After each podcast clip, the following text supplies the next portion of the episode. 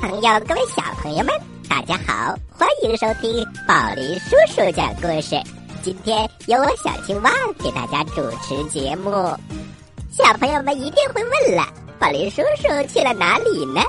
嘿嘿嘿嘿，小朋友们，宝林叔叔今天迟到了，所以就由小青蛙给大家讲故事。啊，小青蛙呱呱，你为什么把我关在直播间的外面？啊，宝林叔叔，您是怎么进来的？小青蛙呱呱，我有直播间的钥匙呀。哎，好吧，阴谋没有得逞。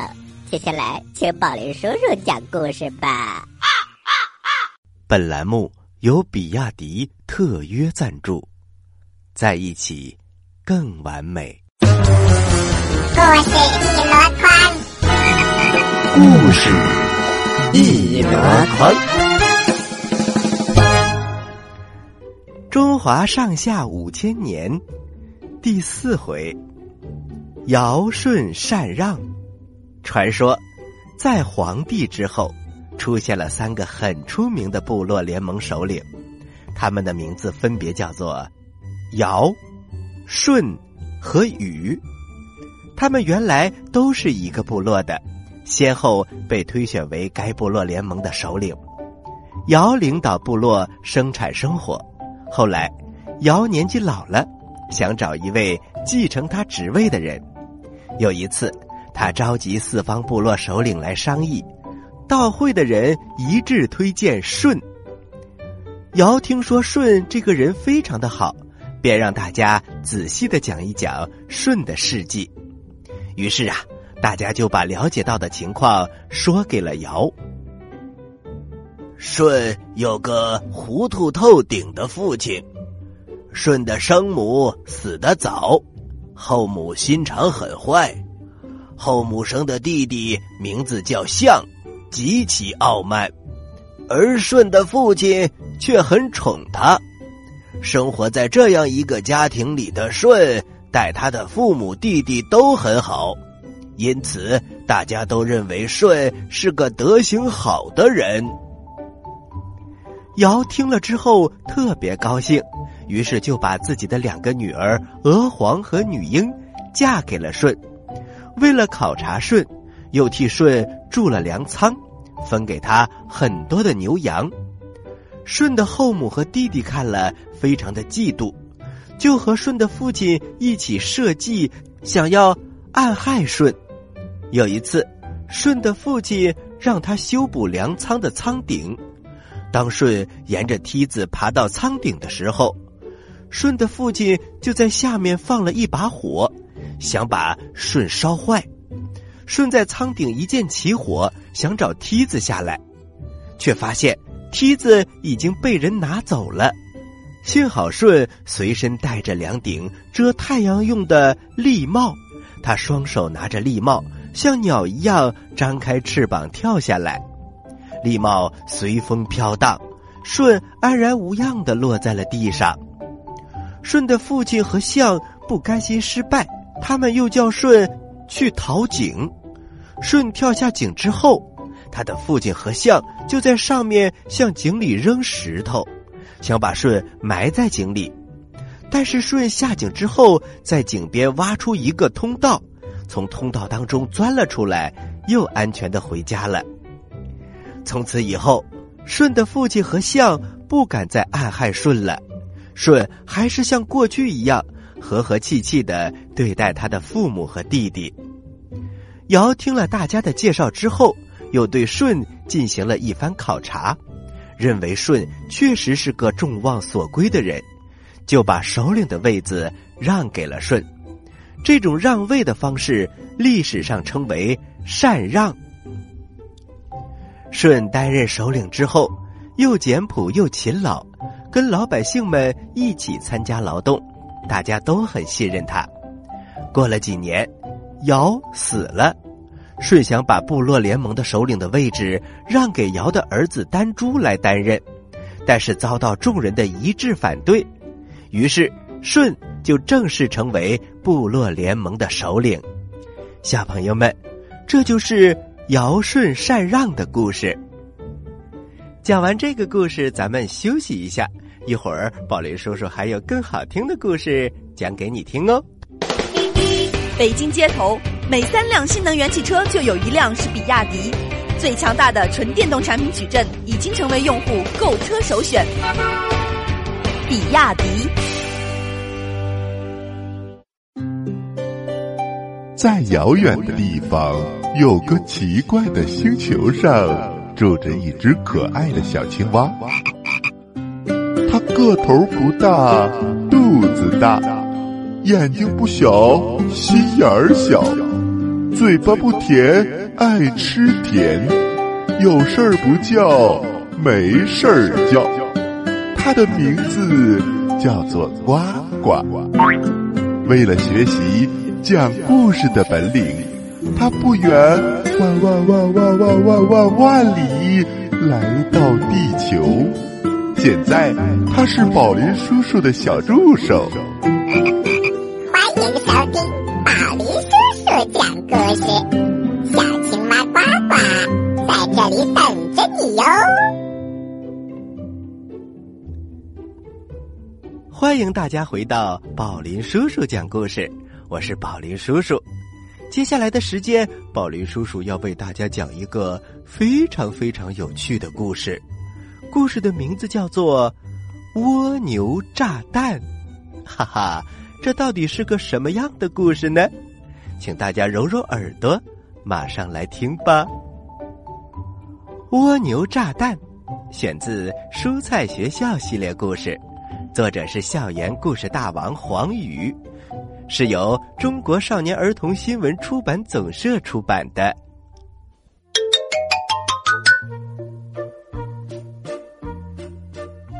正准备上课的蔬菜们，忽然听到教室外面传来了白菜老师的呼救声：“天哪，救命啊！”等大家跑出教室，来到操场上的时候。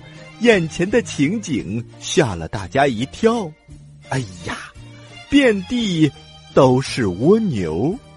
小朋友们，蜗牛可是蔬菜的天敌呀，它们最喜欢的就是美味的白菜，怪不得白菜老师的尖叫声像拉了警报，穿透力那么强。此时。白菜老师正在拼命的抖动身体，试图摆脱爬到身上的几只蜗牛。茄子四处躲着，我的天哪！哎，这可怎么办？他恨不得马上挖个洞，一头钻进去。大蒜紧张的又想放臭屁了。呃，大家别慌。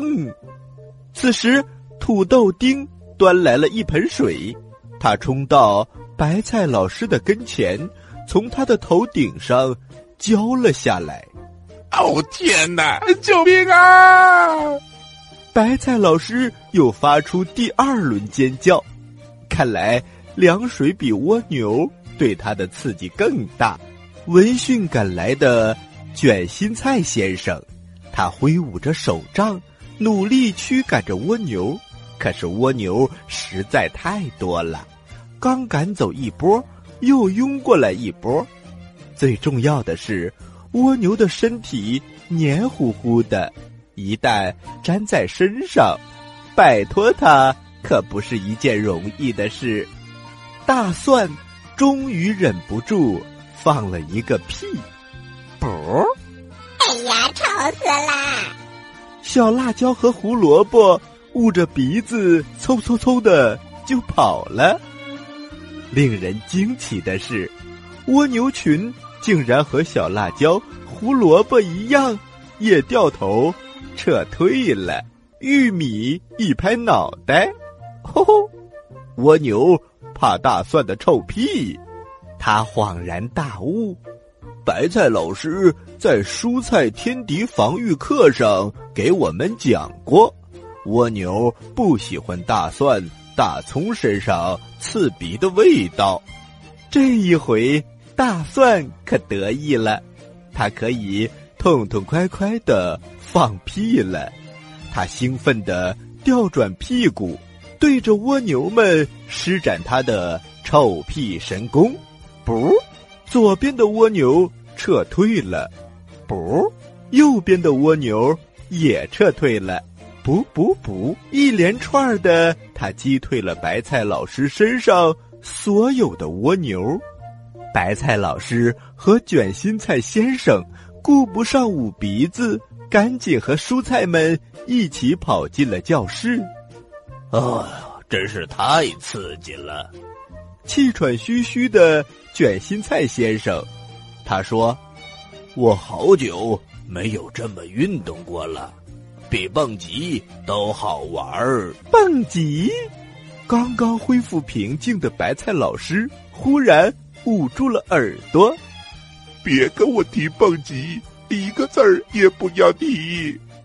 原来上一次和卷心菜老师约会去蹦极，成了白菜老师恐怖之旅。当他站到高台上，就只剩下哆嗦和颤抖了，连尖叫声都发不出来，更别提低头看一下脚下。无论卷心菜老师说什么，他死活。都不肯松开手。卷心菜先生一看，他抱住白菜老师，一下子跳了下去。白菜老师的尖叫声刺破了大气层，就连月亮都捂住了耳朵。最后，当他们回到地面上的时候，白菜老师哇哇的吐了卷心菜先生一身。土豆丁。看着窗外，思考着，蹦极。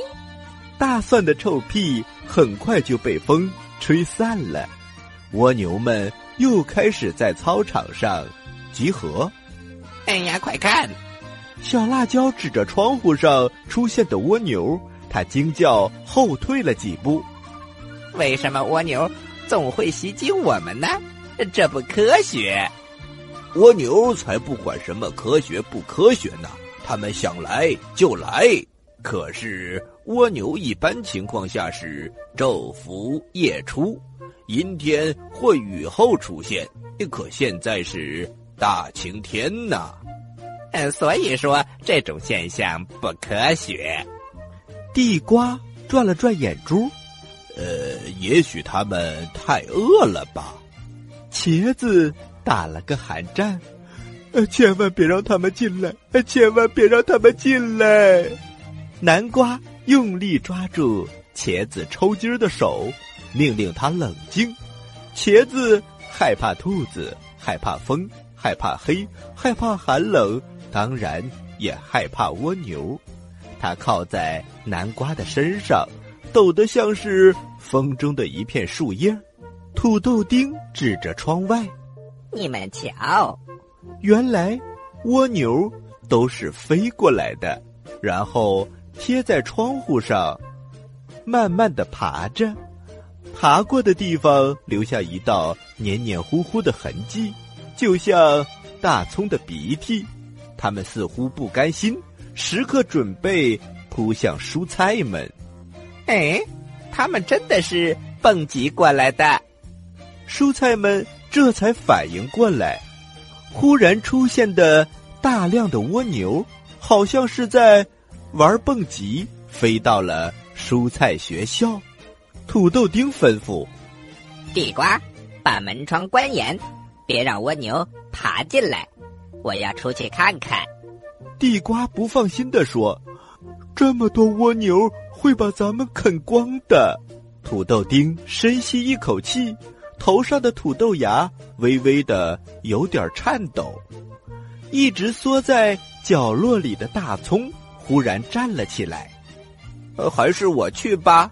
大葱的胆子比茄子只大那么一点点儿，但是关键时刻他还是战胜了自己。大葱刚一离开，一只蜗牛的触角就从门外探了进来。地瓜。赶紧关门，把它挤了出去。蔬菜们扑到窗户前，看到大葱，撇开长腿，在蜗牛中间飞快的奔跑着。此时，他的鼻涕神蛋一点用也没有，只能靠他身体发出的辛辣的味道，暂缓了蜗牛对它的攻击。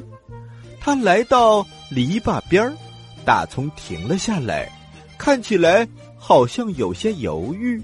片刻之后，就飞奔了回来。我看到了，我看到了兔子对号，它在发射大炮。大炮！蔬菜们都愣住了，这跟蜗牛有什么关系呢？呃，炮弹就是这些蜗牛。哎呀，怪不得这些蜗牛会飞呢！哼，又是可恶的兔子对号。一枚又一枚的蜗牛炸弹，不断的从兔子学校那边飞过来，落到。蔬菜学校的操场上、教学楼上、教室玻璃上，眼看操场上的树叶、青草都被蜗牛给吃光了，蔬菜们急得直跺脚。胡萝卜拖着下巴：“如果蜗牛也恐高就好了，是不是，白菜老师？”哎呀，白菜老师一脸黑线呢。